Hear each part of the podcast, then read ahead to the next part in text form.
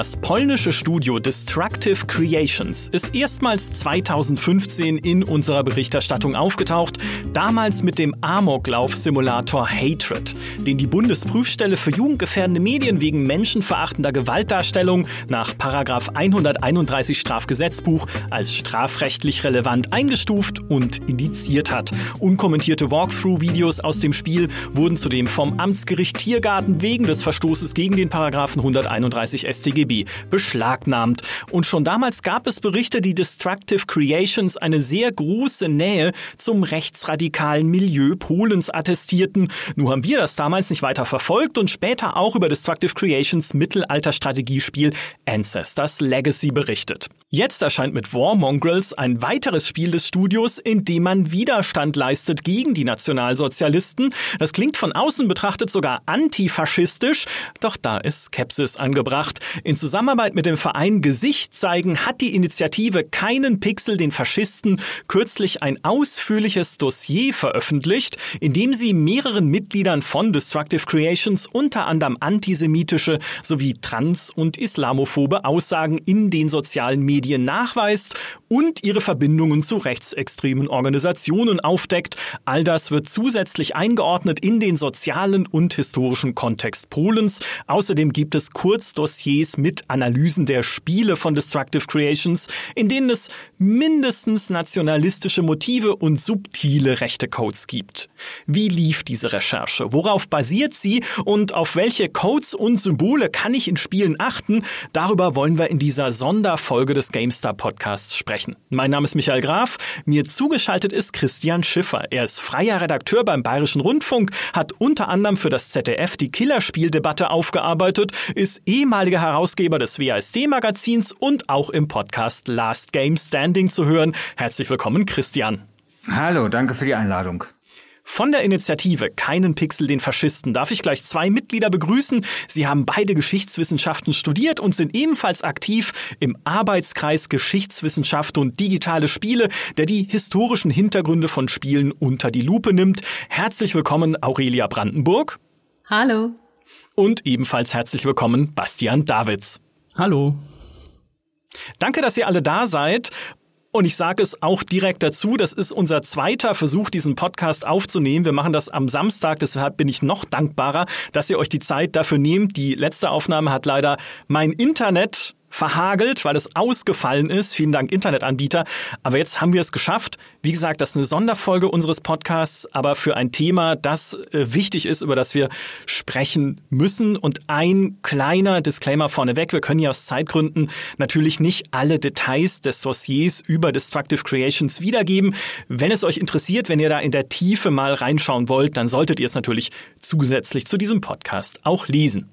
So, ich würde gerne anfangen mit äh, der Frage, was keinen Pixel den Faschisten ist, beziehungsweise wie und warum die Initiative überhaupt entstanden ist. Aurelia, kannst du uns das erzählen? Ja, gern. Ähm, wir haben uns tatsächlich so ein bisschen im Nachgang zum Anschlag von Halle 2019 gegründet. Also nicht nur deswegen, aber das war so ein durchaus ein auslösender Moment, ähm, unter anderem deswegen, weil ja im Nachgang gab es eine große Diskussion über Rechtsextremismus und Gaming nachdem eben Horst Seehofer damals erstmal gefordert hat, man müsse doch jetzt die Gamer-Szene stärker in den Blick nehmen. Unter anderem eben, weil dieser Attentäter das damals auf Twitch gestreamt hat. Wir haben uns an sich, wie viele andere auch, über diese Äußerung geärgert, aber wir haben uns genauso über den Beißreflex, den man dann danach überall halt sehen und hören können, über den haben wir uns ganz genauso geärgert und haben dann eben gesagt, okay, dann auch so vor dem Hintergrund, dass das gerade auch so die Zeit der Debatte um PewDiePie war und sowas haben wir uns dann eben überlegt, okay, dann bündeln wir doch mal die Kräfte von Leuten, die sich ähm, sowieso schon gegen Diskriminierung in Gaming Spaces so einsetzen im deutschsprachigen Raum und machen da unser eigenes Ding draus, schauen, dass wir dem etwas entgegensetzen, setzen ein Statement auf und gucken mal, wie man Antifaschismus im, äh, im Gaming-Kontext im Netz eben aufziehen kann. Mhm. Ich kann mich noch gut an diese Diskussion erinnern, äh, auch dann nach dem Attentat von Halle, wo äh, du hast es schon gesagt, ne, der Attentäter hat seinen Anschlag auf Twitch gestreamt, einer mehr oder weniger einer Gaming-Plattform. Er hat dann in einem separaten Dokument auch noch Achievements angeführt, wie töte einen Juden oder brenne eine Synagoge nieder. Also das hat dann durchaus auch bei uns zu Diskussionen äh, geführt, was diese ja, diesen Missbrauch von Gaming-Kultur eigentlich dann in dem Fall durch Rechtsterroristen angeht. Plus der Attentäter von Christchurch damals hatte ja auch in dem Video, das er gemacht hat von seinem Anschlag, abonniert PewDiePie gerufen, wo es dann auch vorher schon mal diese, äh, diese Diskussion gab. Und ich erinnere mich noch, dass äh, Christian, wir auch damals über dieses Thema gesprochen hatten und du auch eine Kolumne oder mehrere sogar äh, geschrieben hattest darüber für GameStar, an die du dich vielleicht nicht erinnerst. Wie immer, wenn ich, wenn ich dich an eine Kolumne erinnere, die du für uns geschrieben hast, sagst du immer so, äh. hä, was? Wann? Ich? Nein. Äh, da ging es darum, äh, brauchen wir äh, Gamer gegen Rechts, beziehungsweise Gamer für die Demokratie? Und du hast gesagt, ja, genauso wie man das braucht, beispielsweise in der Fußballszene, wo man ja auch sagt, okay, wir wollen keine rechtsradikalen Fans in unserer Kurve stehen haben. Glaubst du, da hat sich seitdem etwas getan? Ja, das würde ich schon sagen. Äh, man kann sich natürlich immer die Frage stellen, hat sich genug getan?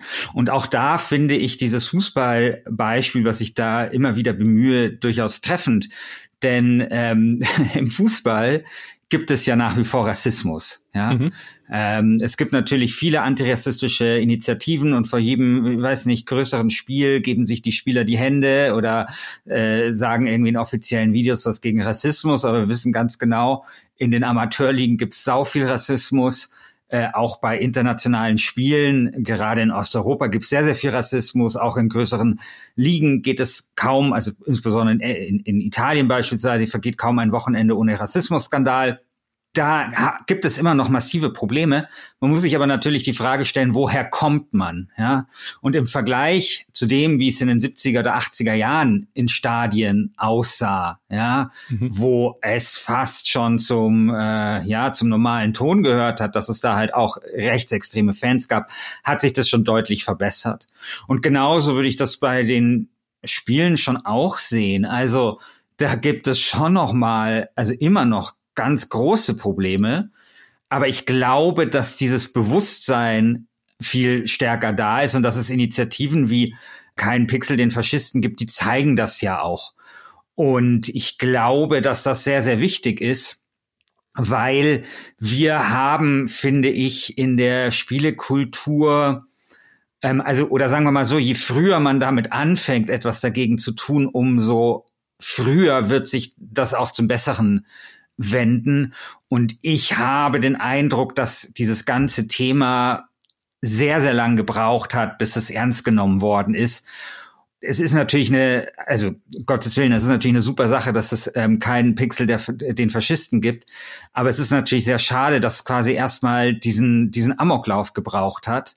Und ich glaube, gerade bei den Entwicklern, bei den großen Studios, da wäre es halt schön gewesen, äh, wenn diese Einsicht oder diese Sensibilität vielleicht schon früher äh, gekommen wäre. Ja, durchaus nachvollziehbar, äh, tatsächlich.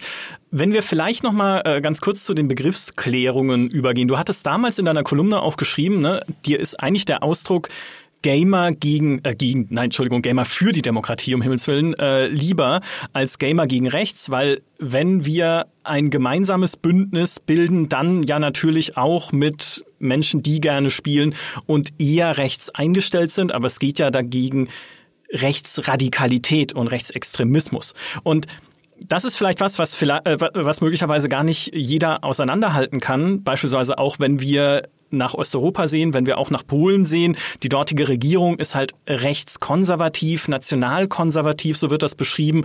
Kannst du uns ein bisschen aufdröseln, was der Unterschied ist zwischen rechts, rechtskonservativ und tatsächlich rechtsextrem und rechtsradikal? Naja, also ich bin mir sehr sicher, dass ich das nicht geschrieben habe in der Kolumne. Würde mich zumindest sehr wundern. Vielleicht habe ich sowas irgendwie unter einen Kommentar geschrieben. Ich glaube aber auch nicht, dass ich von rechts gesprochen hätte, sondern wenn dann sowas wie eine demokratische Rechte. Ja, also ich meine, es ist ja, genau. genau. Also es gibt natürlich schon, sage ich mal, eine demokratische Rechte, eine konservative demokratische Rechte. Und wenn man sich quasi anguckt, wo sind eigentlich, also haben zum Beispiel in den 30er Jahren äh, ist es dem Faschismus gelungen, die Macht im Staat zu übernehmen, dann stellt man halt sehr oft fest, dass es vor allem die Frage war, wie haben sich die Konservativen hier positioniert? Waren sie Steigbügelhalter, so wie in Deutschland, oder haben sie sozusagen äh, den faschistischen Verführungen standgehalten? Und das meinte ich damit. Also, dass es sozusagen in diesen Auseinandersetzungen sehr stark darauf ankommt, sozusagen, wo die demokratische Rechte ähm, was sie dort tut und wohin, wohin sie dann halt tendiert. Und das ist sehr, sehr wichtig. Und ich meine, zur Begriffsklärung, das ist natürlich also das füllt jetzt wirklich ganze Büchereien, ja. Ähm, die, also diese Unterscheidung der Frage, also was das, also wie man das alles gegeneinander abgrenzt und mhm. das wird, es ist auch wirklich schwer, ähm, weil das quasi auch immer so ein bisschen verschwimmt. Also grundsätzlich kann man, sollte man vielleicht mal über den Begriff rechts sprechen. Also der kommt aus der Zeit nach der französischen Revolution. Ne, davor hatte man halt diese Stände und die waren aber nicht nach politischen Einstellungen sortiert, sondern waren halt nach Ständen sortiert, also Klerus, dritter Stand und, und der Adel halt. Und dann hat man die Nationalversammlung gegründet und da war das dann erste Mal so, dass die Leute sich wohin gesetzt haben, wo sie irgendwie auch zusammengehören nach ihren Idealen. Ja, und da ging es vor allem um die Frage der, der Monarchie. Schafft man die ab? Oder schafft man die nicht ab? Und die Linken, Linken wollten sie abschaffen und die Konservativen und die Rechten, die wollten sie ihm beibehalten. Und letztendlich haben dann, wurde diese Aufteilung dann sehr oft übernommen. Und das ist für mich im Kern immer noch das, was den Konservatismus ausmacht, nämlich sozusagen etwas bewahren zu wollen. Und jetzt würde natürlich von links dann der Vorwurf gemacht werden, in der Regel will man Ungleichheit bewahren, ja. Und da kommen wir dann tatsächlich auch dann so zu den inhaltlichen Unterschieden, nämlich die Linke, also so wird das dann gesagt, ist dann halt eher progressiv, also an gesellschaftlicher Veränderung interessiert und ist auch an, ähm, ja, Gleichheit interessiert und die Rechte, politische Rechte zum Beispiel weniger. Jetzt ist dann die entscheidende Frage, wo beginnt dann der Rechtsradikalismus, was ist Rechtsextremismus und was ist Rechtspopulismus. Ja? Ich würde sagen, Rechtsradikalismus, also das ist jetzt meine Definition, die ich, also bei der ich sozusagen so den größten politikwissenschaftlichen Mainstream sehe. Mhm. Also der Rechtsradikalismus ist nicht nur etwas, was bewahren will, sondern will ganz weit zurückdrehen. Also der Rechtsradikalismus leugnet zum Beispiel die Gleichheit der Menschen, leugnet, äh, dass zum Beispiel Frauen, ähm, Mig Migrantinnen und so weiter die gleichen Rechte haben, hat aber hat auch ein gewisses autoritäres Element und davon abzugrenzen wiederum der Rechtsextremismus, würde ich sagen, ist dann der Wille, die Demokratie zu überwinden und einen autoritären Führerstaat zu errichten. Ja, also da würde ich sagen, ist dann zum Rechtsradikalismus eigentlich nur noch die Frage, was ist dann eigentlich das Ziel oder wie will, soll das erreicht werden? Und Antisemitismus spielt immer eine Rolle, also bei all diesen Schattierungen. Und beim Rechtspopulismus, also Populismus ist ja an sich nur eine politische Strategie, ne? also dass man sagt, wir sprechen für das Volk und wir, wir schauen dem Volk aufs Maul und so weiter. Und da wird es dann zum Beispiel sehr, sehr knifflig, weil wenn wir uns Polen anschauen oder Ungarn anschauen, das sind ja eigentlich konservative oder man könnte sagen rechtspopulistische Parteien gewesen. Da gab es ja auch noch mal rechtsradikalere Parteien daneben, also insbesondere in Ungarn, also äh, Jobbik zum Beispiel ist eine Partei rechts der, der Partei von Viktor Orban. Aber hier ist es ja nicht mehr nur Rechtspopulismus, sondern da werden ja die Institutionen der Demokratie ausgehöhlt. Und da wird vielleicht nicht von heute und morgen ein autoritärer Führerstaat aufgebaut, aber, und das wird auch nicht zum Ziel äh, erklärt, aber es sind natürlich schon Elemente davon sichtbar. Und deswegen würde ich sagen, kann man da durchaus auch von rechtsextremistischen Parteien und Politikern und Politikansätzen sprechen. Also immer wenn das dann passiert, dann würde ich sagen, ist, ist ein wesentliches Kriterium für Rechtsextremismus ähm, erfüllt. Ich meine, die Sache mit dem Rechtspopulismus ist natürlich dann auch immer die, wo die dann ja sagen, na ja, wir, also sozusagen der Rechtsextremismus ist ja immer sozusagen auch ein bisschen, hat immer dieses Revolutionäre und dass man quasi diesen autoritären Führerstaat errichtet. Dort ist es ja so, dass man sich dezidiert auf die Bevölkerung stützt und sagt, wir tun den wahren Willen der Bevölkerung ja in, in Politik umsetzen und wir haben auch die Mehrheit und die haben sie in der Regel aus. Also können wir keine Rechtsextremisten sein. Das ist halt dann immer sozusagen das große Argument. Aber ich würde halt sagen, dadurch, dass sie letztendlich mit ihren Verfassungsänderungen, mit der Aushöhlung der Gewaltenteilung, mit vor allem dem Gängeln der Justiz, aber auch der Medien und so weiter, eigentlich elementare Grundpfeiler der Demokratie eigentlich schleifen, weil es geht ja in der Demokratie eben nicht nur darum, dass die Mehrheit ihr Recht bekommt, sondern Demokratie, da gehören schon mehr Dinge dazu,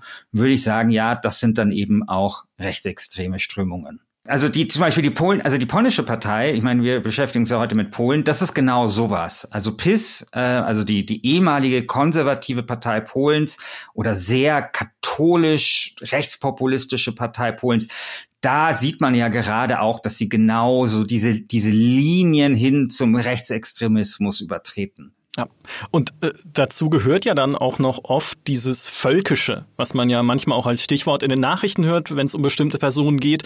Also dieses Herleiten von Idealen und äh, politischen Traumvorstellungen von einem Volk, das sich definiert aus Abstammung oder kultureller, kulturellen Gemeinsamkeiten und alles im Staat, den man gerne hätte, soll auf dieses Volk zugeschnitten sein, auf dieses möglichst reine. Also so zumindest jetzt meine Laiendefinition. Ja. Genau, und das ist sehr, sehr wichtig. Das ist sehr, sehr wichtig im Rechtsextremismus, weil das so mehrere Funktionen erfüllt. Also ähm, zum einen ist es natürlich immer der Blick zurück auf so eine idealisierte Stammesgesellschaft, wenn man so möchte. Zum Zweiten ist es immer dann äh, das Ablehnen von Modernismus, ja, also die moderne Welt, die ja auch so kompliziert ist und so. Und da will man dann halt zurück auf die Scholle, wo das alles noch schön übersichtlich ist. Und zum Dritten, und das war zum Beispiel auch bei den Nationalsozialisten ähm, ganz, ganz deutlich, ist es halt dann auch immer so dieses Negieren von so Interessenskonflikten. Mhm. Also ich meine, wir leben ja in einer Welt, da gibt es halt Interessenskonflikte, keine Ahnung, sehr bekannt ist ja der zwischen Arbeit und Kapital.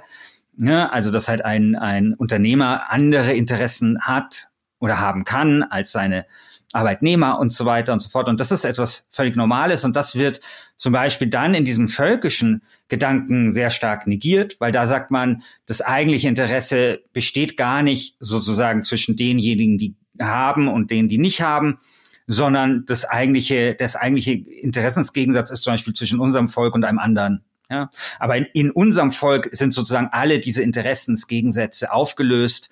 Man kennt halt keine Kapitalisten mehr, man kennt keine Arbeiter, man kennt halt nur noch Deutsche. Mhm.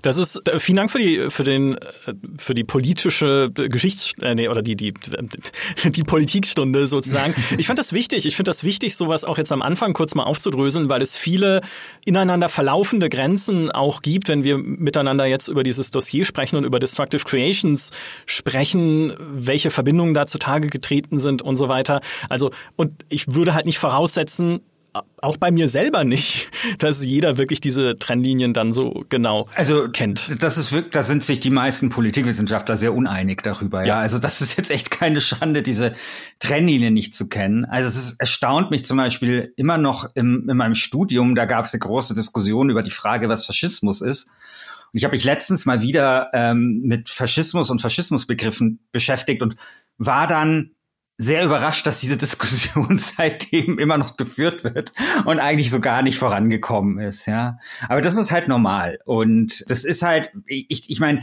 trotzdem haben diese Begriffe alle so einen wahren Kern, aber sehr oft gerade so im politischen Alltagsgeschäft ist es dann halt immer ähm, so eine Grau Zone. Und ich meine, es ist zum Beispiel so, dass wenn man erfragt, also es gibt ja oft so diese Studien, ne? Also wie sind so rechte, wie misst man eigentlich so rechte Tendenzen, was oder rechtsextreme Tendenzen, rechtsradikale Tendenzen?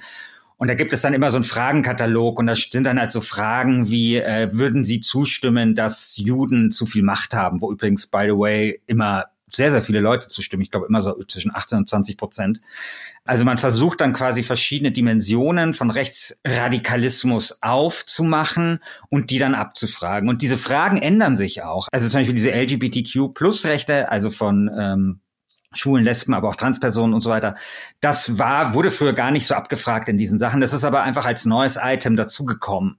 Ne? Und so verändert sich das natürlich auch einfach so dieser, dieser Blick oder, oder der Blick dessen, was man halt als ähm, rechtsextrem ansieht, verändert sich dann eben auch mit der Zeit, weil halt immer auch neue Fragen aufkommen, die halt dann auch rechtsradikal beantwortet werden, zum Beispiel. Ja, absolut nachvollziehbar, ja. Äh, wenn wir zum Dossier kommen, wenn wir zu Destructive Creations jetzt zurückkommen, Bastian und Aurelia, könnt ihr uns erzählen, wie genau ihr da bei der Recherche vorgegangen seid und welche Personen daran beteiligt waren? Also bei den Personen, die beteiligt waren, kann man sich unsere Mitgliederliste ansehen. Also mehr sagen wir dazu tatsächlich auch bewusst nicht, auch aus äh, sozusagen äh, aus Autorinnenschutz. Aber an sich lief das eigentlich einfach so, dass wir halt ähm, Destructive Creations auf dem Schirm hatten und dann mal überlegt haben, also gucken wir uns das doch mal an, was die machen. Ähm, ist da irgendwie, sind die noch immer ähm, oder gibt es da Indizien, dass die immer noch so drauf sind, wie das vor ein paar Jahren mal berichtet wurde? So. Dann haben wir uns das angesehen, haben angefangen, Material zu sammeln und dann eben gemeinschaftlich in wirklich großer Runde angefangen, an diesem ganzen Dossier zu schreiben. Mhm. Ich finde es äh, ganz wichtig festzuhalten, weil ich das auch mehrfach in Kommentaren gelesen hatte, ähm, bei verschiedenen Medien, ich weiß gar nicht, ob es bei uns auch war, aber die über euer Dossier berichtet haben, dass ja äh, die gesagt haben, naja, du weißt ja gar nicht, welche Expertise da dahinter steckt. Sind das denn wirklich irgendwelche Wissenschaftler, Wissenschaftlerinnen, die das gemacht haben oder hat nur jemand irgendwie Facebook durchgebrowst? So. Also es ist schon so, dass da auch natürlich mit Expertise dran gearbeitet wurde. Ja, why not both? Also es war tatsächlich einfach so, also wenn man auch zum Beispiel unsere Mitgliederliste durchguckt, wir sind tatsächlich, wir setzen uns aus einer bunten Mischung aus Leuten, die tatsächlich auf entwickelnder Seite in der Spielebranche arbeiten, ähm, aus WissenschaftlerInnen, aus JournalistInnen und zum Teil auch noch so ein paar Hobbyprojekten, die irgendwas mit Gaming zu tun haben, zusammen. Das heißt, wir haben halt aus ganz vielen unterschiedlichen Richtungen verschiedene ExpertInnen und je nachdem, was wir publizieren, sind dann die einzelnen Leute mal mehr, mal weniger gefragt. Und mein, bei uns ist allein schon mal, wie gesagt, da sind ja Bastian und ich auch äh, aktiv, ist allein schon mal der Arbeitskreis Geschichtswissenschaft und digitale Spiele Mitglied. Der wiederum hat derzeit so um die 200 Mitglieder. Da ist ein Riesenpool an potenziellen HistorikerInnen, die wir, ähm, wenn wir irgendwie eine Expertenmeinung für was brauchen, die wir mal anfragen können, die wir kennen, zu denen wir einen engen Kontakt haben. Mhm. Genau. Und ich hatte es ja auch schon eingeleitet, ihr beide kommt ja auch aus einem geschichtswissenschaftlichen Hintergrund. Das heißt, ihr könnt auch selber schon vieles natürlich beantworten, was ihr in Spielen seht. Äh, und vor allem in einem Spiel, äh, zu dem wir jetzt gleich kommen, denn Destructive Creations, ich hatte es am Anfang schon gesagt, kennen oder hat, ist sozusagen auf unser Radar gekommen mit Hatred, das halt einfach offensichtlich geschmacklos ist und als Spiel stumpf. Also das haben wir damals auch in unserer Berichterstattung voneinander getrennt. Einerseits die, sagen wir mal, moralische, bisschen inhaltliche Geschmacklosigkeit, aber auch das Scheitern als Spiel an sich sind so getrennte Aspekte bei Hatred. Und was äh, Destructive äh, Creations danach gemacht hat, ist ja ES Defense, wo man in so einem Turret-Shooter, also in so einer äh, Geschützfestplatzierung sozusagen, auf Sizilien äh, Menschen abschießt, die in Schlauchbooten landen, was ja eine allzu offensichtliche Anspielung einfach ist auf Flüchtlingsbewegungen über das Mittelmeer. Und das sind eigentlich Spiele, wo du sagen musst, okay, da, also es ist schon relativ offensichtlich, dass diejenigen, die dahinter stehen, irgendwas damit im Schilde führen oder irgendwas damit, ähm, sagen wir mal, offensichtlich naja, bezwecken ist vielleicht zu hoch aufgehängt, aber dass sie bestimmten Ideologien folgen. Aber dann kam ein Spiel, was dann auch wieder, ich hatte es am Anfang, auch schon gesagt, auch wieder in der Gamestar-Berichterstattung war, dass wir getestet haben, nämlich Ancestors Legacy. Was einfach für uns, ne, mal so oberflächlich betrachtet, ein Mittelalter-Strategiespiel ist. Mit Rittern und irgendwie Pferden und Bauernhöfen und Wikingern waren da, glaube ich, auch noch drin. Da finde ich, wird's spannend, weil denkt ihr, das war dann eher ein Versuch von Destructive Creations, sich zurückzunehmen? Und was habt ihr denn in dem Spiel so feststellen können an Dingen? Also, ob das ein Versuch war, dass sie sich zurücknehmen wollten oder nicht, das ist also wir haben dazu keine Aussage gefunden, keine offizielle von denen. Deswegen könnten wir da jetzt auch nur spekulieren. Ähm, mhm. Was man über Ancestors Legacy sagen kann, ist, dass es ein sehr klassisch reaktionäres Mittelalterbild aufmacht. Und vor allem auch ein sehr klassisch reaktionäres Mittelalterbild im Sinne, dass äh, also Kategorien wie Nation betont werden, dass sehr eine sehr aggressive Form von weißer Cis-Männlichkeit, ähm, auch von also von Kriegertum und aber auch gerade von so äh, Waffenbrudertum betont wird. Dann noch natürlich dieses Ding mit, dass das Ding auch schon von Anfang Ancestors Legacy heißt. Das heißt, da ist auch gleich wieder diese Referenz auf Ahnen, was eben auch ganz typisch für eine völkische Mittelalterrezeption ist, was jetzt nicht unbedingt bedeuten muss, dass Ancestors Legacy automatisch eine völkische Mittelalterrezeption sein muss, nur weil es das im Titel drin hat. Aber das sind so Motive, die sind relativ gängig an sich und wo es dann halt tatsächlich irgendwann on the nose war, ist schlicht und ergreifend, ist eine, das, das Y im Schriftzug zum Beispiel ist halt schlicht und ergreifend ähm, eine, also das ist ja so eine Rune, die äh, Algis-Rune, die im NS zum Beispiel eben als Lebensrune bekannt war. Das heißt, auch ein ganz, ganz klassisches rechtsradikales bis rechtsextremes Symbol. Mhm. Als wir uns das Ancestors Legacy angeschaut haben, äh, ich habe extra nochmal auch mit unserem Tester, mit dem Martin Deppe gesprochen, da er sagte, das war halt für ihn so das typische Mittelalter-Stereotyp. Ja, also dass das halt einfach nicht natürlich das Mittelalter so darstellt, wie es war, sondern so die naja, sagen wir mal, die Kinderbuch, äh, das ist ein bisschen fies ausgedrückt jetzt, aber so die, die vereinfachte Version des Mittelalters. Die Wikinger sind irgendwie halt alle Bros und äh, rennen schreiend in den Kampf. Die äh, Kämpfer und Ritter sind alle Männer. Frauen im Mittelalter spielen keinerlei Rolle. Ich weiß nicht mal, ob ein, ob ein äh, weiblicher Charakter in diesem Spiel überhaupt vorkommt. Aber das ist ja so, dieses Stereotyp, dieses Vorurteil, was man für gewöhnlich über das Mittelalter hat. Und damit ja, wenn wir ins Gaming schauen, ganz allgemein, natürlich auch ein beliebtes Mittel für ein Setting einfach. Ne? Also wenn sich jemand irgendwie nur hinsetzen würde und sagen, hä, wir machen halt irgendwie ein x-beliebiges Mittelalterspiel, dann würdest du da wahrscheinlich auch auf diese Stereotypen zurückgreifen. Wenn ihr jetzt tiefer reinguckt so ein bisschen, äh, gibt es da natürlich jetzt mal ausgeblendet, dass Destructive Creations selbst halt natürlich, wenn man in ihre Social Media Profile und Äußerungen reinguckt, ähm, entsprechend ideologisch geprägt ist. Gibt es da trotzdem Details und Dinge, bei denen ihr sagen würdet, das geht halt über dieses stereotype Mittelalter hinaus? Also ich glaube, da sind zwei Ebenen drin. Einmal ist es tatsächlich, ist das Mittelalterbild von Ancestors Legacy unabhängig, auch selbst wenn man es vom, komplett vom Studio loslöst, ist es und es nur im Kontext des Mediums Spiels und der Mittelalterbilder Medium Spiel anguckt, ähm, ist es tatsächlich eine extreme Form von dieser stereotypen Mittelalterinterpretation. Mhm. Da ist es auch tatsächlich noch mal stereotyper als zum Beispiel Kingdom Come Deliverance, was auch relativ am äußeren Spektrum, was das angeht, rumschwirrt. Das ist wirklich schon ungewöhnlicher selbst für Spiele, also ähm, und selbst wenn man jetzt sagt, okay, das ist jetzt einfach nur irgendwie Wikinger zusammengemischt, hingeklatscht, fertig. Das andere Ding ist die, also das Problem immer an an viel von äh, rechts, äh, rechter Mittelalterrezeption im weitesten Sinne, beziehungsweise auch dann vor allem in dem Bereich, in dem wir in die rechtsradikalen äh, Ecken kommen, das Problem daran ist immer, dass da sehr viele Symbole rumschwirren und sehr viele Motive und Narrative rumschwirren, die eben auch naiv rezipiert werden, sage ich jetzt mal. Ähm, wir haben auch tatsächlich bewusst zum Beispiel in unserem Dossier auf den, den Begriff von Schrödingers Medievalism verwiesen. Ähm, das gibt es einen sehr guten, äh, sehr leicht verständlichen, zwar auf Englisch, aber leicht verständlichen Artikel auf Public Medievalist dazu. Mhm. Ähm, und dieser Begriff meint da im Grunde einfach nur, dass es sehr, sehr viele Symbole und Narrative über das Mittelalter gibt, die sehr oft in wirklich dezidiert, zum Beispiel rassistischen Kontexten Verwendung finden, auch für eine Identitätsbildung und für Propaganda verwendet werden zum Teil halt aber auch von Leuten äh, verwendet werden, die nichts, also die diesen Kontext nicht kennen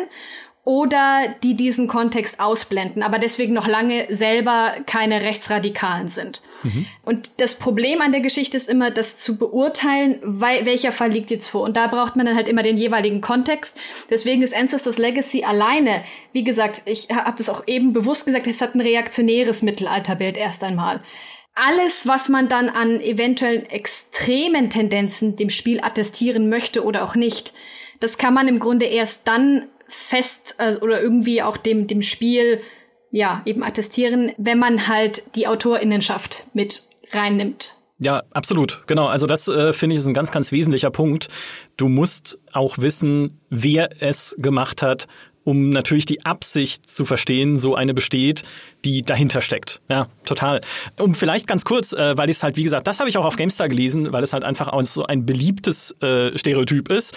Du bist ja Medievistin, das heißt, du kennst dich sehr gut aus mit dem Mittelalter. Kannst du uns mhm. vielleicht tatsächlich kurz erklären, welche ich hoffe, es geht wirklich kurz, welche Rolle Frauen denn tatsächlich gespielt haben im Mittelalter. Dass es halt, dass es nicht so ist, dass oh man Gott. sagen kann, nee, es gab ja im Mittelalter nur den Mann und die Frau hatte halt nichts zu sagen, nichts zu tun und musste zu Hause auf die Kinder äh, aufpassen oder sowas. Kannst du uns da ein bisschen mehr, äh, ein bisschen mehr Tiefe geben zu? So, okay, haben wir jetzt fünf Stunden dafür Zeit? Ja. Ähm, okay, nein, also was stimmt natürlich ist, dass Frauen deutlich weniger Rechte als Männer hatten. Das Problem an vielen Popkulturbildern im Allgemeinen, die dann eben Frauen als komplett machtlos darstellen und dann zum Beispiel sie komplett aufs Häusliche reduzieren und da auch so, die sind nichts anderes als Gebärmaschinen äh, und dürfen auch gar nichts an, anderes machen quasi. Das Problem daran ist immer, dass es ähm, Handlungsspielräume viel zu sehr verengt. Zum Beispiel, also um jetzt mal einfach gerade wild ein, ein Beispiel rauszunehmen, ähm, das, ich habe das präsent, weil das Teil äh, tatsächlich von meiner Dissertation ist. Es gibt zum Beispiel gerade im Spätmittelalter, ist es sehr gut nachweisbar, dass es immer wieder Frauen gibt, die zum Beispiel in ganz komplexen Familiendynamiken also gerade wenn sie aus dem Adel kommen, dann plötzlich anfangen, Politik zu machen. Zum Beispiel, indem sie, also der, der, der, der, der ganz simple Klassiker ist halt immer, sie haben irgendwie Söhne, für die sie herrschen müssen. Mhm. Oder sie nehmen Einfluss auf Männer, die irgendwelche Entscheidungen treffen sollen. Aber es gibt halt auch durchaus äh, Situationen, in denen die mal nicht vollkommen unabhängig, weil das geht rein rechtlich in der Zeit, selbst in der Zeit nicht, aber in der die relativ unabhängig herrschen und für sich eintreten zum Beispiel. Und dann reden wir im Moment nur über Frauen im Weltlichen. Dann reden wir zum Beispiel noch nicht über Äbtissinnen oder Kanonissen, die, also im geistlichen Bereich, die zum Teil dadurch, dass sie keinen Ehemann hatten im engeren Sinne, nochmal ganz andere Dinge treiben konnten. Und dann reden wir auch nach wie vor erstmal nur über das Spätmittelalter. Und ähm, wenn man zum Beispiel Herrscherinnen im Frühmittelalter sind da auch eines meiner Lieblingsthemen, weil es da tatsächlich dann auch äh, zum Beispiel bei den Otonen sehr gut überlieferte Fälle gibt, mhm. wo halt einfach die, also da, da gibt's diese Geschichte mit äh, Otto dem Dritten, der als Kind von seinem Onkel entführt wurde, damit der sich die Krone an, also an sich reißen konnte. Und dieser Onkel hat sich dann letzten Endes, oder vielmehr ein Vetter seines Vaters war das, hat sich dann letzten Endes an der Mutter, der Großmutter und der Tante dieses Kindkönigs die Zähne ausgebissen. Also das heißt da schon allein mal, wenn wir nur auf die machtpolitische Ebene gucken, die mal am leichtesten zu fassen ist, gibt es da viel mehr Komplexität und dann reden wir auch noch nicht über so viel anderes wie Queerness und Gott weiß was. Genau, ich, ich könnte da vielleicht auch noch mal kurz was ergänzen. Also allgemein, wenn wir, wenn wir jetzt als Historikerin irgendwie unterwegs sind, für uns ist das ja immer so, Vergangenheit muss ja immer irgendwie rekonstruiert werden. Mhm. Also das entsteht ja nicht im luftleeren Raum und die Vergangenheit, wie sie mal war, ist ja für uns nicht erreichbar. Die ist ja an sich erstmal abgeschlossen. Das heißt also, was jetzt Aurelia beschrieben hat mit diesen ganzen Beispielen, das haben wir dann quellentechnisch irgendwo irgendwie überliefert. Zu einem gewissen Grad beim Adel, bei Geistlichen vielleicht noch oder so. Mhm. Aber zu ganz vielen Bereichen von alltäglichem Frauenleben können wir bislang gar nicht viel aussagen, weil uns da einfach auch die Basis fehlt. Also außer man hat jetzt archäologische Funde, aus denen man bestimmte Rückschlüsse ziehen kann, aber natürlich nicht unendlich. Dann hat man eben die Schriftquellen, die natürlich auch sehr, sehr in ausgewählten Kontexten im Mittelalter entstehen. Also man, wenn man das so im Gesamtkontext betrachtet, muss man einfach sagen, man kann bestimmte Aussagen immer natürlich auch treffen und dann sieht man schon, dass diese, diese Spielräume, die Aurelia angesprochen hat bei Frauen im, im Mittelalter, wir reden ja hier immerhin auch von, ich weiß nicht, tausend Jahren ungefähr, von der ganzen Epoche, das ist natürlich auch riesen viel Zeit, die vergangen ist, die sind einfach größer, als sie häufig in der populären Darstellung gemacht werden und diese populären Sichtweisen, die stammen eigentlich auch noch sehr stark aus dem 19. Jahrhundert, aus der Zeit des sogenannten Historismus, wo also, weiß ich nicht, große Männer Politik machen, große Männer in der Geschichte aufgetreten sind. Alexander der Große, der Bismarck war da gerade aktuell und so weiter und so fort. Also man hat dann halt viele Beispiele, die sich auch sehr stark auf die Männerwelt beziehen. Und da sind dann die Frauen irgendwie auf einmal so gar kein Thema mehr. Und aus dieser Tradition heraus nehmen wir heute immer noch im populären Kontext mittelalterliche Geschichte meistens wahr. Und daher kommen auch diese ganzen Klischees und daher kommt auch diese ganze Grundproblematik, weil das halt eigentlich, ähm, man müsste sagen, eigentlich medienkompetenzmäßig ähm, eigentlich ganz anders aufgearbeitet werden müsste. Das müsste schon in der Schule losgehen und da wird halt nach wie vor meiner Meinung nach viel zu wenig gemacht, äh, um die Leute so ein bisschen zu trainieren, diese Mittelalterbilder halt ähm, kritischer rezipieren zu können und differenzierter rezipieren zu können. Und das ist auch ein hoher Auftrag irgendwie.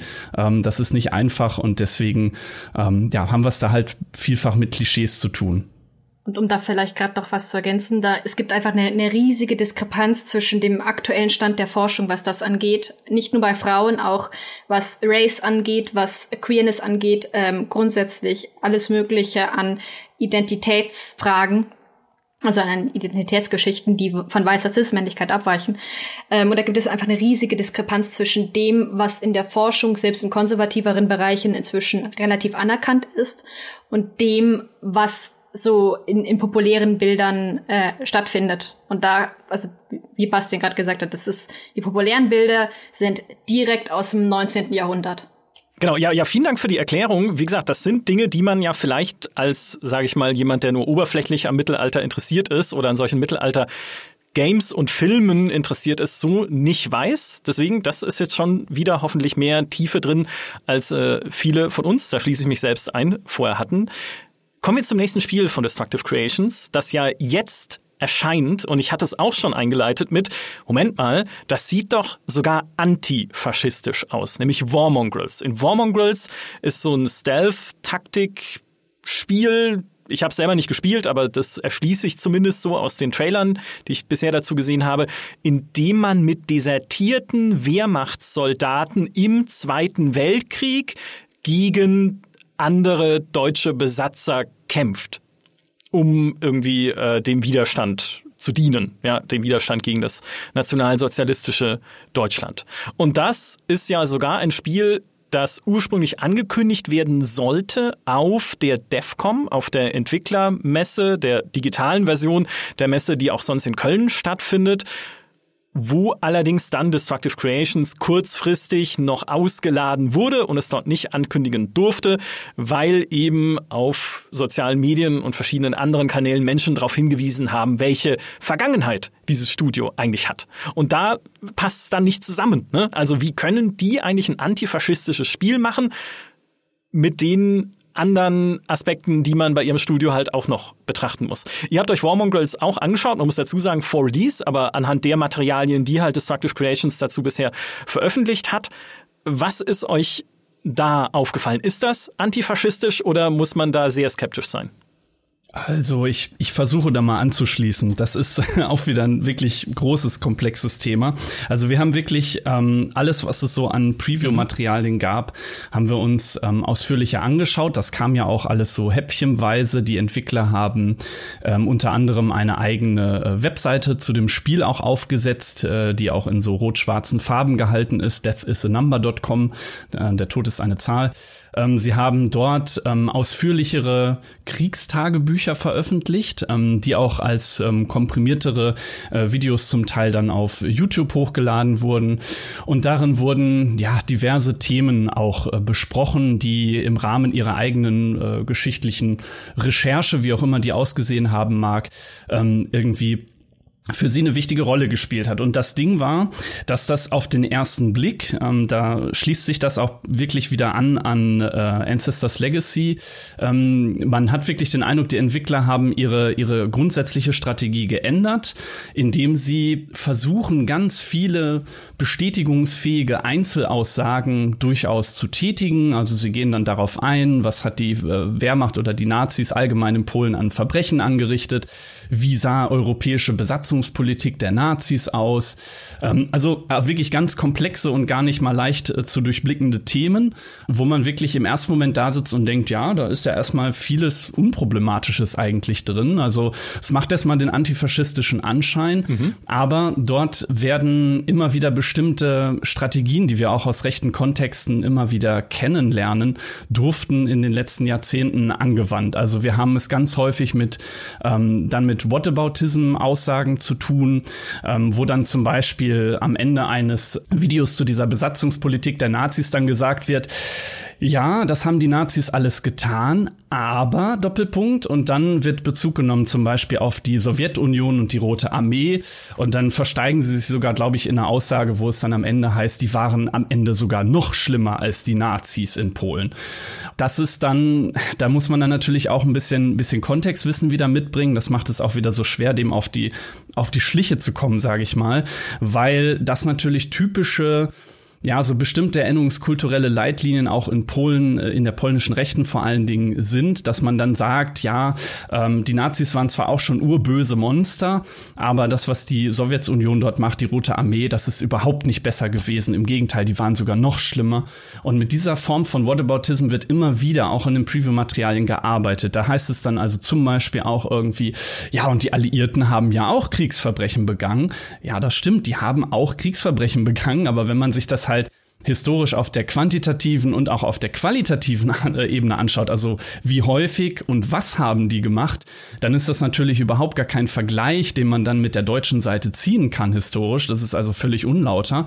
Ähm, aber das wird dann einfach in diesen Videos so, so präsentiert, auch in den Texten, ähm, wird immer wieder in Zweifel gezogen, was, so formulieren sie das teilweise auch, was quasi ähm, westliche Medien immer wieder angeblich insinuieren, also irgendwie darstellen würden das würde alles nicht so richtig stimmen und da gäbe es ja eine polnische Perspektive, die noch nicht gehört worden wäre, also ihre Perspektive quasi und die wollen sie jetzt an den Mann bringen und das klingt auch erstmal irgendwie so ein bisschen merkwürdig so für unser eins, ähm, aber sie kleiden das halt immer wieder ein in so richtigen Aussagen. Sie sagen dann zum Beispiel in dem Kontext, in dem das Spiel startet, ähm, im Sommer 1944 beginnt an der Ostfront eine große Offensive der Roten Armee, Operation äh, Bagration ähm, im Juni 1944 und dort wird die gesamte Heeresgruppe Mitte, also ich weiß nicht wie viele hunderttausend Soldaten oder was, werden im Prinzip dort von der Wehrmacht durch die Rote Armee aufgerieben. Also das ist eigentlich der äh, bis dahin die größte Niederlage der Wehrmacht äh, im ganzen Kriegsverlauf. Ähm, unglaubliche Verlustzahlen, viele Leute gehen in Kriegsgefangenschaft etc. Also ein wirklich ein wichtiger Bestandteil dieses Krieges, der zur Niederlage äh, der, der deutschen Seite auch geführt hat kleiden das dann aber immer wieder auch narrativ ein. Ähm, nicht nur im Preview-Material, inzwischen ist ja auch die Demo, glaube ich, spielbar gewesen, es ist spielbar gewesen. Ich habe die auch schon angespielt und dann hat man im Spiel dann auch zum Beispiel bestimmte Subtexte, also sie machen dann so eine Art Zeitungsartikel auf, wo sie viele Dinge wiederholen, die auch schon in diesen War Diaries ähm, formuliert worden sind. Da geht es dann auch darum, ja, die Wehrmacht hat ja die meisten Verluste an der Ostfront gehabt und nicht wie immer alle denken da in der Normandie oder so, als wäre jetzt das Wichtigste gewesen. Nein, im Osten ähm, hat die Wehrmacht die höchsten Verluste gehabt. Das stimmt auch wiederum. Und dann wird aber ganz merkwürdig insinuiert äh, in so einer kleinen Grafik an diesem Zeitungsausschnitt. Ähm, da wird dann irgend so eine operationale Karte dargestellt und darunter gibt es einen kleinen Bildbeschreibungstext und da steht dann einfach drin, ich muss das jetzt aus dem Kopf so ein bisschen herzitieren, ich weiß es jetzt nicht mehr exakt, weil ich es nicht vor mir liegen habe, aber irgendwie so, ähm, die Rote Armee hat sich zu 20 Prozent aus äh, Versorgung versorgt, also aus aus, aus Nachschubquellen quasi versorgt. Und dann fragt man sich natürlich schon, was, was soll denn damit jetzt eigentlich gesagt werden? Also 80 Prozent haben die sich irgendwo hergeholt, offenbar vor Ort. Und dann fängt natürlich irgendwie das Denken an, was ist denn die Botschaft dahinter? Und ähm, da merkt man dann schon, dass immer wieder diese, diese Whataboutisms ähm, benutzt werden. Das ist so ein ganz wesentlicher Bestandteil. Da, da hätte ich eine Nachfrage oder auch vielleicht ein bisschen Kritik. Ähm wenn ich die kurz vorbringen darf. Mhm. Also bei diesem Warmongels, und das ist, geht so ein bisschen auf das an, was du da dargestellt hast, da gibt es eine Passage in eurem Dossier, da geht ihr auf den, ich glaube, Holodomor heißt das, also auf diese Hungerskatastrophe ähm, in der Ukraine ein, wobei das jetzt sehr euphemistisch ist. Also es war ja wirklich ein geplanter Hungermord an mehreren Millionen Menschen. Und da heißt es in eurem Dossier, ähm, Warmongel, also genau, vor allem die Sowjetunion sei laut Destructive Creations als wahres Übel zu identifizieren gewesen. Das wird beispielsweise durch folgenden YouTube-Kommentar der EntwicklerInnen zum Vorgang des sogenannten Holomodor in der Ukraine der in den 30er Jahren untermauert. Also ihr habt da quasi ein Beispiel für das, was du gerade gesagt hast. Und dann kommt dieser Kommentar, wo ich ehrlich gesagt sagen muss, ich habe da nichts finden können, was jetzt so richtig falsch ist Und dann kommt, dieser Vorgang wird in einigen Ländern inzwischen als Verbrechen gegen die Menschlichkeit anerkannt, aber die Einordnung als Genozid gibt immer wieder Anlass zu unterschiedlichen Bewertungen dieses Vorgangs. Und da muss ich sagen, das fand ich selber oder empfand ich ähm, als verharmlosend. Also als verharmlosend, wie ihr dort über diesen Holodomor schreibt dass der nicht als Völkermord anerkannt ist, hängt, ist einfach eine Frage der Definition. Also das hat sich quasi nicht gerichtet gegen eine Ethnie. Das ist aber für die Definition vom Völkermord entscheidend. Trotzdem wird er von einigen Ländern als Völkermord anerkannt. Aber es war natürlich, also Stalin hat dort die, die Ukrainer wirklich, also es war einfach ein, ein Massenmord, ja. Und ihr schreibt hier von einem Vorgang und das ist so eine neutrale Form, das, das auszudrücken, was dort eigentlich passiert ist, die ich schon wiederum als verharmlosend empfinde. Ich weiß jetzt nicht, ob äh, ihr irgendwas dazu sagen könnt, aber das fand ich wirklich so ein bisschen unglücklich, weil es hätte, ich meine, die Stelle war noch nicht mal stark, weil dieses Argument, also dieser Kommentar belegt das für mich nicht. An mhm. anderen Stellen, finde ich, belegt ihr das besser. Also übrigens, das ist jetzt nur eine Kritik. Ich finde die, die Arbeit, die ihr dort gemacht habt, total äh, lobenswert und äh, absolut notwendig. Und ich finde auch, dass ihr insgesamt das total gut schafft, die ideologische Schlagseile dieses Studios darzustellen. Aber, aber da, also es gibt dann halt so ein paar Schwächen.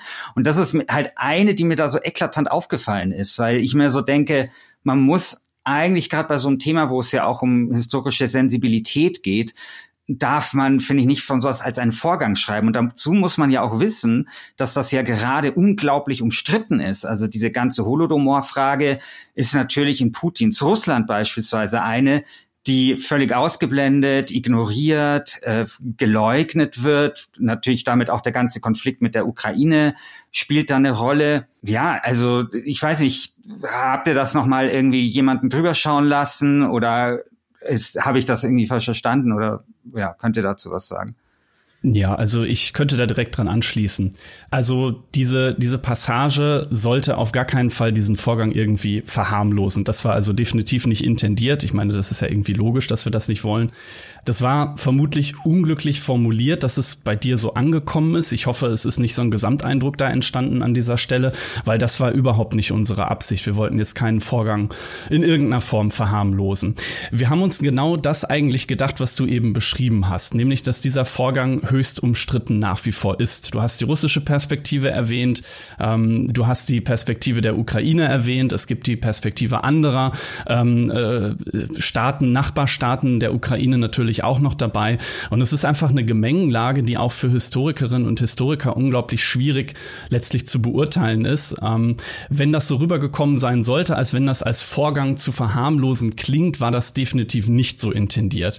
Also das, ähm, der, der Eindruck sollte definitiv definitiv nicht erweckt werden. Was wir eigentlich an der Stelle hervorheben wollten, war diese, diese, dieses, wie sagt man es im Englischen, dieses Entitlement fast schon, also diese, man muss ja schon fast sagen, diese Arroganz, sich dann hinzustellen als polnisches Entwicklerstudio und zu sagen, hier, diesen Vorgang hat es ja gegeben und dann wurde das ja im Kommentar, ich habe mir jetzt leider auch wieder nicht offen vor mir liegen, aber ich kann mich noch sehr gut dran erinnern, weil ich den auch selber gelesen habe, dass in dem Kommentar ja auch drin stand, ja, wir können verstehen, wenn zum Beispiel die Ukrainer alle um sich herum hassen, weil wir Polen verstehen das sehr gut, weil wir auch alle um uns herum hassen.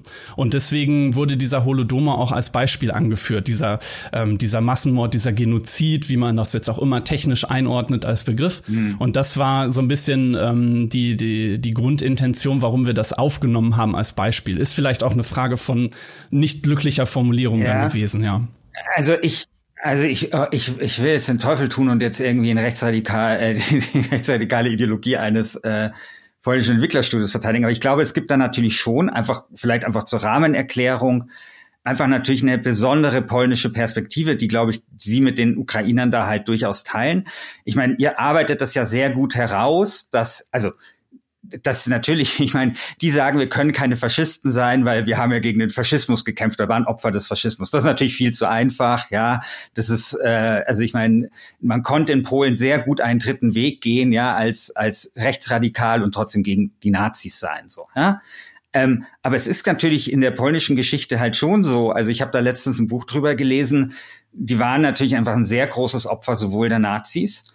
Also nur so ein interessantes Detail, äh, was ich spannend fand, ist, also Polen lässt sich ja nicht besonders gut verteidigen. Und die Nazis sind dort eingefallen Und dann hatten halt die Polen so die, die so eine, eine Möglichkeit war, das Land im Landesinneren zu verteidigen, was ein bisschen besser ist strategisch. Aber sie hatten dann die Sorge, dass wenn sie das Land nicht sofort verteidigen an der Grenze, dass dann quasi Großbritannien und Frankreich ihre Zusagen nicht einhalten den Polen gegenüber was ja tatsächlich so ein bisschen auf Messers Schneide stand. Also es gab ja dann nach dem, äh, nach der, nach dem Einmarsch der Deutschen in Polen ja irgendwie dann auch diesen Sitzkrieg und so weiter, wo erstmal nichts passiert ist. Und deswegen mussten sie das Land verteidigen an Stellen, wo es eigentlich strategisch gar keinen Sinn gemacht hat und haben aber damit tatsächlich dann immerhin erreicht, dass Frankreich und Großbritannien eingetreten sind. Also eine wirklich so, so total üble Geschichte. Und es gibt halt dann dieses Nazi-Narrativ, das sich ja bis heute hält, dass quasi die, diese Panzer gegen Pferde gekämpft hatten, hätten, was totaler Bullshit war, sondern die Polen haben da durchaus sehr heldenhaft Widerstand geleistet. Und plötzlich kommt dann eben so zwei Wochen nach diesem Einmarsch der Deutschen, kommen von der anderen Seite dann eben dieser russische Einmarsch. Ja, also im Rahmen des Hitler-Stalin-Paktes. Und ich, das ist halt natürlich so diese russische Perspektive. Deswegen schreiben die sozusagen, wir wurden halt von allen Seiten, so ähnlich wie die Ukrainer, wobei da die Geschichte doch ein bisschen anders liegt. Ja, also sozusagen von, von beiden Seiten haben, äh, wurden wir halt sozusagen überrollt. Und Polen hat natürlich auch eine Geschichte, wo der polnische Staat auch verschwunden ist, einfach mal für äh, längere Zeit und sowas, schon vorher es ist, ähm, finde ich, also wenn ich so über dieses Thema nachdenke, dann hat das für mich immer auch so eine viel größere politische Dimension. Also wir reden, also wir haben zum Beispiel bis heute keine Reparationen an Polen bezahlt, also als Deutschland. Das ist ja immer wieder so ein Thema. Und die Grünen sind, glaube ich, so die einzige Partei, die selber irgendwie sagen, ja, okay, wir sollten eine Vereinbarung treffen. Und das finde ich zum Beispiel, auch wenn ich mich vielleicht jetzt bei irgendwelchen HörerInnen unbeliebt mache, zum Beispiel wirklich so ein bisschen Skandal. Also nach all dem, was man da halt ein, angerichtet hat. Und vielleicht würde es äh, auch weniger Rechtsextremismus in Polen und weniger rechtsextreme Studios geben, wenn man halt genau diese Geschichte von Polen halt kennen würde und vielleicht auch mal was tun würde hierzulande, um eben diese nationalen, diesen nationalen Frust ähm, den ich jetzt nicht, also der, der jetzt keine Legitimation, ich möchte nicht als äh, legitimieren, dass das ein Grund sein kann für rechtsextremes Denken, aber der halt da ist und ein Stück weit dazu führt, um das halt ein bisschen zu lindern. Ja, du, durchaus nachvollziehbar. Ähm, ich kenne diesen Frust sogar selbst aus einem Narrativ, das es in, das es gibt in Polen. Ich weiß nicht, wie verbreitet es ist. Ich kannte es aber nicht, bevor es mir jemand oder bevor ich mit jemandem drüber gesprochen habe, der selber bei einem polnischen Gaming-Medium arbeitet, nämlich, dass es scheinbar im Westen verbreitet sei, die deutschen Konzentrationslager, die halt heute auf polnischem Boden sich befinden, also so wie Auschwitz beispielsweise, als polnische Konzentrationslager zu bezeichnen, wo ich dann geantwortet habe, das habe ich noch nie gehört. Also nicht in der Schule, nicht in jeder anderen Beschäftigung, die ich kenne. Ne? Also ich kann jetzt nur von mir persönlich ausgehen. Wäre das jemals ein Thema gewesen, dass diese Konzentrationslager polnisch gewesen sein sollten? Sie liegen halt heute zum Teil in Polen, aber das sind ne, völlig unterschiedliche Sachen. Ja, genau. Also das ist das, was ich meine. Also deswegen, äh, also äh, du, äh, David hat es vorher gesagt, sozusagen so diese Vermessenheit derer zu sagen, na ja, das ist jetzt halt unsere Perspektive und die wird nicht gehört. Und ich habe halt schon den Eindruck, also wie gesagt, es soll jetzt keine, also wir reden jetzt, das ist jetzt eine Metadiskussion, die wir führen, die ist ein bisschen jetzt abseits von diesem Studio. Ja. Ich habe nämlich schon bisweilen das Gefühl, dass die polnische Perspektive wirklich zu wenig Gehör findet. Oder auch die ukrainische Perspektive. Also mhm. nehmen mal den Holodomor. Also wie, wer, wer weiß oder wusstest du jetzt, ähm, Micha, auf Anhieb, was der Holodomor ist und dass da schätzungsweise drei bis sieben Millionen Menschen gestorben sind? Also das sind halt schon so Themen, wo ich den Eindruck habe, äh, die spielen viel, eine viel zu kleine Rolle. Also wir kennen halt vermutlich, wenn man sich auf die Straße stellt und 100 Deutsche fragt, was ist der Holodomor, weiß es vielleicht einer oder sowas. Also das heißt, ich finde, irgendwo ist da schon ein wahrer Kern dran, dass vielleicht bestimmte Perspektiven im Westen, wenn man das jetzt, weiß nicht, Westen jetzt nennen will, vielleicht etwas unterrepräsentiert sind. Umso bedauerlicher ist es dann natürlich auch, dass diese Perspektiven ausgerechnet von einem Studio, und das finde ich, habt ihr sehr gut gemacht, also sehr gute Beweisführung, äh, vertreten werden, die, um es jetzt mal vorsichtig zu sagen, die, die Grenze zwischen Rechtskonservatismus und Rechtsextremismus nicht immer so einhält, wie es vielleicht wünschenswert wäre. Ja, ich habe, äh, ich wusste das tatsächlich. Ähm, ich kannte den Holodomor schon vorher, weil ich einfach als nur, aber nur als geschichtsinteressierter Mensch, einfach der gerne so alles quer liest. Ja, klar, klar. Aber natürlich. ich frag 100 Leute, lass es zwei sein. Ich lasse mich auf zwei hochhandeln von von 100. Ja. Absolut, das ist ja auch nee, aber auch wenn ich in meine Schulzeit zurückgucke, das war kein Thema. Natürlich nicht. Also aus der Schulzeit wüsste ich es nicht, aus meiner Schulbildung und natürlich wissen es auch viele, viele Menschen einfach nicht. Ein anderes Element, darauf würde ich gerne weiterleiten, von War Mongrels, finde ich gerade in dem Zusammenhang viel befremdlicher, nämlich Sie hätten ja die Gelegenheit bei Destructive Creations, diese polnische Perspektive mehr darzustellen und vor allem auch mehr darzustellen aus polnischer Perspektive im Spiel. Genau, genau, macht doch das. Genau. Und genau. Und aber was sie stattdessen machen ist, und das halt, das verstehe ich wirklich nicht, oder beziehungsweise doch, wenn ich das Studio kenne, aber das ist da, wo sie wirklich sagen, was sie stattdessen machen, ist ja, du spielst deutsche Deserteure, die gegen die Wehrmacht kämpfen. Und das ist, auch das hatte ich in Kommentaren gelesen, wiederum zu euren Dossiers, äh, wo dann auch Leute gesagt haben, naja, es könnte doch sein, ne? es, es könnte doch sein, äh, dass es deutsche Deserteure gab, die irgendwie gegen die Wehrmacht gekämpft haben was, äh, warum machen die das denn? Also warum, was glaubt ihr denn oder was glaubst du, Bastian, warum, warum spielt man da deutsche Deserteure und haben die überhaupt, also ist das überhaupt in irgendeinem historischen Kontext eine wichtige Sache gewesen, deutsche Deserteure, die gegen die Wehrmacht kämpfen. Ja, das ist, ähm, das ist tatsächlich auch eine gar nicht so leicht zu beantwortende Frage. Also erstmal muss man grundsätzlich sagen, es gibt sowas wie historische Plausibilität. Das heißt aber natürlich nicht im gleichen Moment, dass es irgendwie unmöglich wäre. Also wir kennen schon vereinzelte Beispiele auch innerhalb der Wehrmacht von Soldaten oder auch von Offizieren. Das bekannteste dürfte euch alle geläufig sein, äh, Graf von Stauffenberg, ähm, was ja auch national immer jedes Jahr hoch memoriert wird und dran erinnert wird und so weiter an ähm, das entsprechende Attentat auf Hitler. Also es gibt natürlich vereinzelt Beispiele, meistens von Offizieren eben, die entweder Befehlsverweigerung gemacht haben, was ja nun auch nicht gerade äh, risikolos gewesen ist in der Wehrmacht. Es gibt vereinzelte Figuren, ähm, Personen.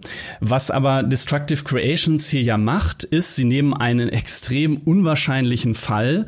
Ähm, also historisch wissen wir, ähm, aus der, aus der militärhistorischen Forschung wissen wir, dass die meisten Desertionen, Fahnenflucht, wie man es auch immer bezeichnet, dass die meistens eben eher an der Westfront passiert ist und eher unter absolutem Not und äh, unter absoluter Not und Zwang. Also wenn wirklich alles umstellt war, die Munition geht aus und es gibt keine andere Möglichkeit mehr, dann nimmt man irgendwie ein weißes Stück Stoff oder was weiß ich und dann ergibt man sich und oder desertiert oder wie auch immer man diesen Vorgang dann beschreibt. Ähm, das auch, ist auch alleine schon schwer in Zahlen zu fassen. Es gab bei der Wehrmacht äh, entsprechend 30.000 äh, verurteilte Deserteure. Da wurden, glaube ich, irgendwie um die 10.000 Todesurteile auch verhängt.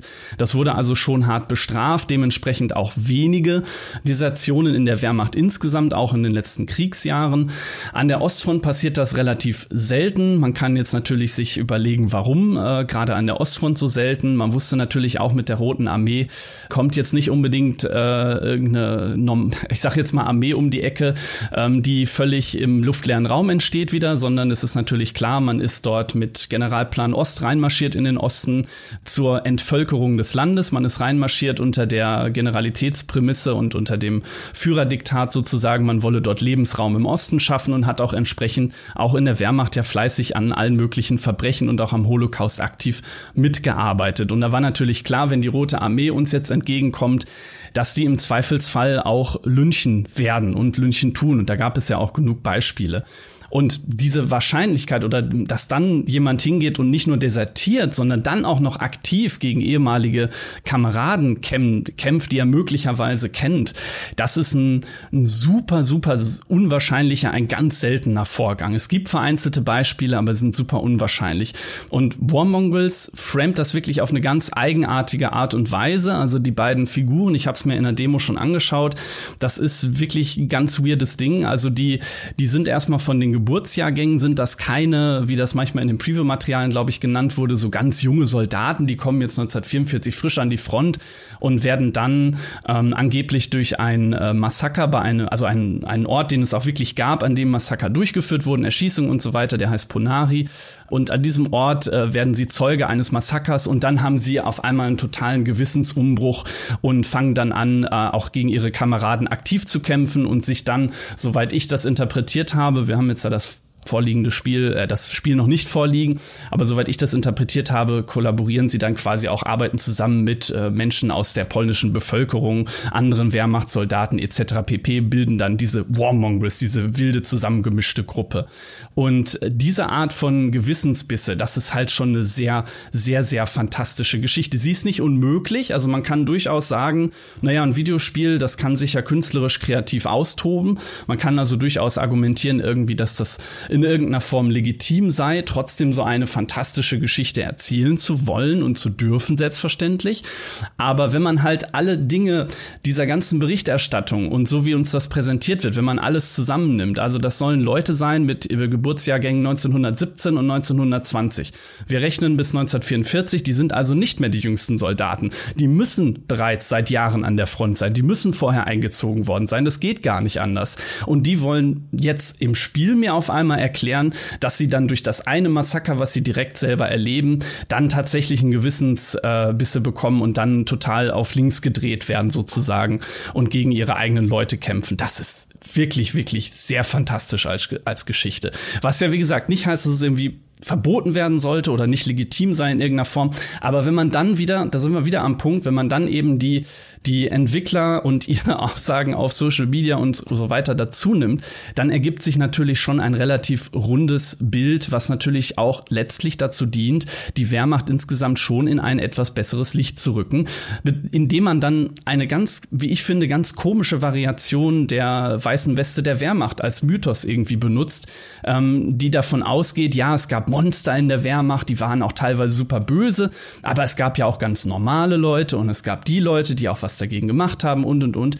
Und das ist im, im erzählerischen Kontext schon irgendwie so ein Framing, das äh, sehr stark irgendwie ähm, letztlich die deutsche Seite dann doch relativ gut dastehen lässt. Und das ist halt irgendwie dieses verrückte Ding.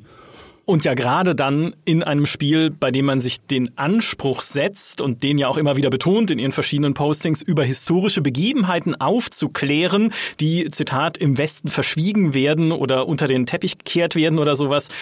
Ja, also da wirkt das dann nochmal besonders merkwürdig insgesamt.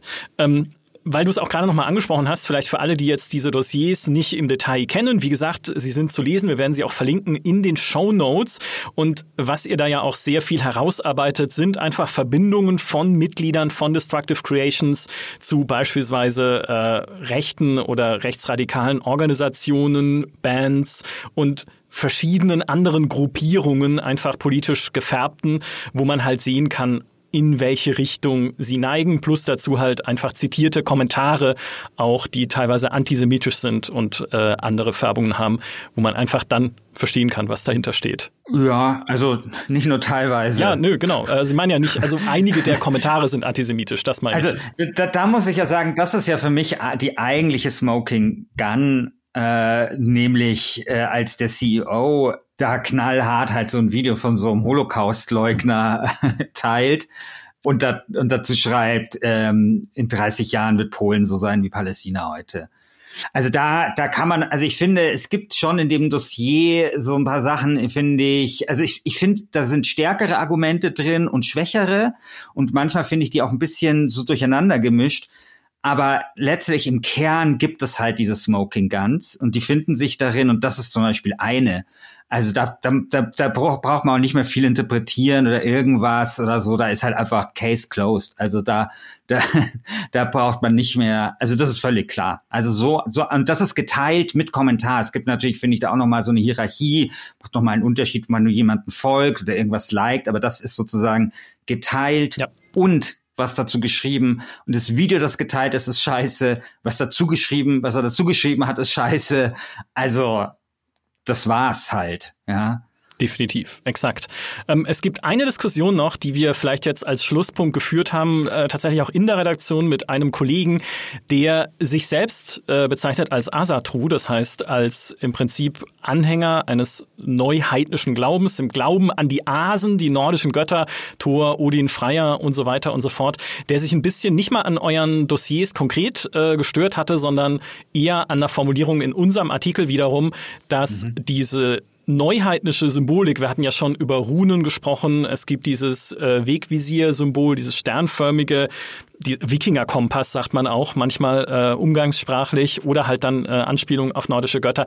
Der einfach sagte, für mich als jemanden, der dieser Religion angehört, sich aber nie und nimmer als politisch äh, rechts oder schon gar nicht rechtsextrem bezeichnen würde, ähm, möchte einfach, dass klarer gemacht wird, dass dieses Neuheidentum nicht per se einfach äh, faschistoid und rechtsgeprägt ist, sondern dass es missbraucht wird zum Teil, beziehungsweise es auch dort einfach natürlich rassistische Strömungen und Gruppierungen gibt, aber nicht jeder, der ein Wikinger-Symbol um den Hals trägt, ist Rassist oder Faschist oder äh, rechtsextrem. Das war ihm sehr wichtig, das nochmal zu betonen und daraufhin haben wir auch unsere Formulierungen nochmal ein bisschen angepasst. Das vielleicht noch als, als kleiner Einschub, einfach um dem nochmal äh, gerecht zu werden. Wie gesagt, es gibt auch völkische Gruppierungen, ähm, haben wir vorhin schon erklärt, was es bedeutet innerhalb dieses äh, neugermanischen Heidentums und so, aber es gibt eben auch antifaschistische Gruppierungen und andere, die nicht sich explizit nicht als politisch betrachten. Das war tatsächlich ein sehr, sehr spannender Podcast mit sehr, sehr äh, vielen Einblicken und auch nochmal Erklärungen und Einordnungen von euch, Aurelia, Bastian äh, und Christian. Vielen, vielen Dank dafür. Ich äh, habe es vorhin schon gesagt, ich finde das extrem wichtig, da einfach auch Aufklärungsarbeit und vor allem Aufmerksamkeit zu schaffen. Denn darum geht's ja am Ende bei dieser ganzen Debatte. Äh, wir reden nicht darüber, dass wir irgendjemandem irgendwas äh, verbieten, sondern im Gegenteil, ihr da draußen sollt einfach aufmerksam werden für auch die Menschen, die hinter Spielen stecken, um halt zu verstehen, was sie manchmal damit bezwecken. Es gibt dafür auch einen Begriff. Metapolitik heißt der. Das ist einfach, wenn politische Dinge, politische Themen übertragen werden auf andere kulturelle Bereiche. Das kann sein Musik, es kann sein Film und es kann aber eben auch sein Gaming und Aufmerksamkeit und ein Identifizieren von Dingen, auf die man achten kann, ist da ganz enorm wichtig, um einfach zu kapieren, wann das passiert und was es bedeutet. Deshalb nochmal an euch alle vier, nee halt, ich bin der vierte, an euch alle drei, Entschuldigung. Ich sehe hier nur unsere Liste gerade im Aufnahmetool. An euch alle drei. Vielen, vielen Dank. Habt ihr noch letzte Punkte, die ihr unbedingt ansprechen wolltet, die wir jetzt noch nicht äh, behandelt haben? Ich denke nicht. Sehr gut. Vielen Dank nochmal und vielen Dank an alle, die uns zugehört haben. Macht's gut. Das war eine Sonderfolge unseres Podcasts. Bis zum nächsten Mal. Tschüss. Tschüss. Ciao. Ciao.